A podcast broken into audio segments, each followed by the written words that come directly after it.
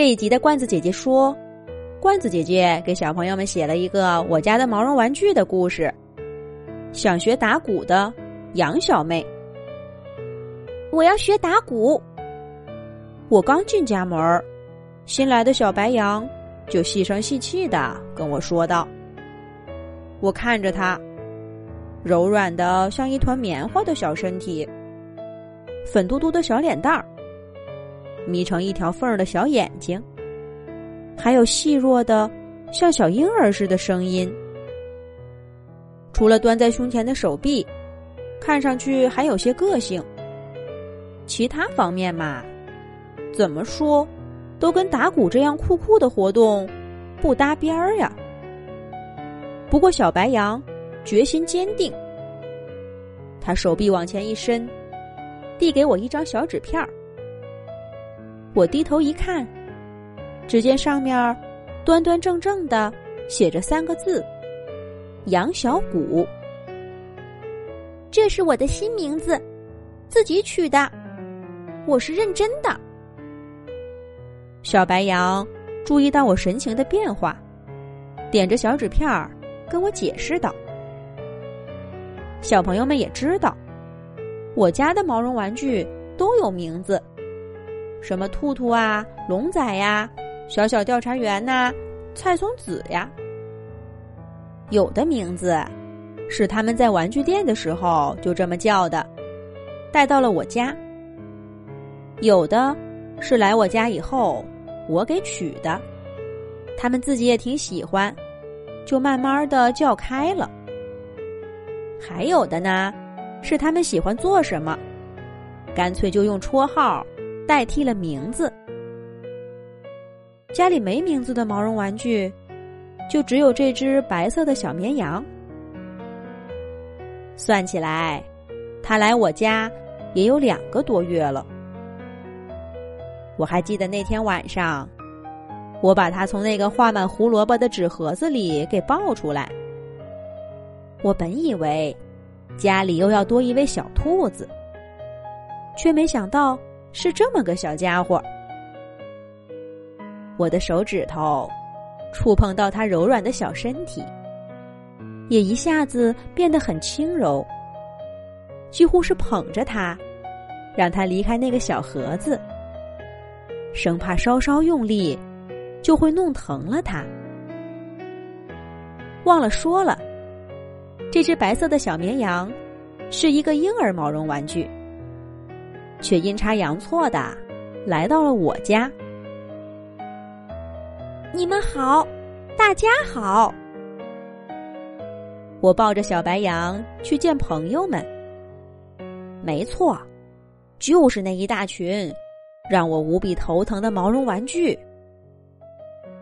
小白羊细声细气的跟大家打了个招呼，大家也热情的欢迎了他。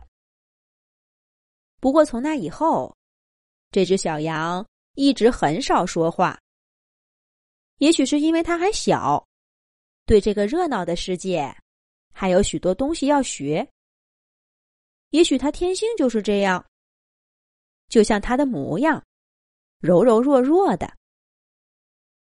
学打鼓，这怎么看也不适合这只小羊。它准是听了什么。异想天开呢，跟毛绒玩具打交道，我有丰富的经验。无论他们说什么，最好不要硬碰硬的对抗。只要先应付了他们，要不了几天，他们就改变主意了。我把小纸片放在一边儿，笑眯眯的看着小羊说：“想学打鼓啊？好啊。”那明天我去给你买个鼓，再给你啊找个老师来教你打鼓。真的吗？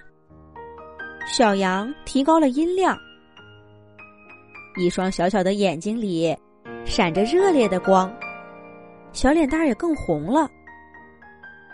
你真的愿意给我买一个鼓吗？你放心，我会在家里没人的时候练习，不会吵到你的。我一边换衣服，一边心不在焉的说：“没事儿，没事儿，只要不在我睡觉的时候练就行。”小羊被我逗乐了。不过笑完以后，他又认真的跟我说了声谢谢。我突然有些不安，这家伙不会是认真的吧？不会，不会。有谁听过毛绒玩具学打鼓的？而且是这么个毛绒玩具。最近几天，我的单位忙得很。回到家写完故事，随便翻几页书，也就该睡觉了。那天晚上，毛绒玩具们对我格外友善，看我的眼神，竟然带着些从未有过的赞赏。就连小小调查员那个家伙，都少有的没跟我找别扭，这太不寻常了。不过，我实在是太累了，对他们这反常的举动也没有多想。第二天，又是繁忙的一天。等回到家，天都黑了。我推开家门，一下子愣住了。只见所有的毛绒玩具都列着队在门口迎接我，一脸的期待。小白羊跑到我的身后，绕着我转了个圈儿，急切的问：“在哪儿？在哪儿呀？”我摸摸脑袋，不解的问：“什么在哪儿呀？”小白羊说道：“我的鼓，我的鼓啊！你不是答应了？”今天会给我买一个鼓的，这个我早把这事儿忘得没影儿了。确切的说，我根本就没打算真的给小羊买个鼓，我还等着他自己放弃这个不切实际的想法呢。一看到我这个样子，小白羊什么都明白了。他眼睛里含着大大的泪珠，失望的看了我一眼，扭头跑回屋子里去。我再一低头，所有的毛绒玩具都不再看我，这可怎么办呢？下一集讲。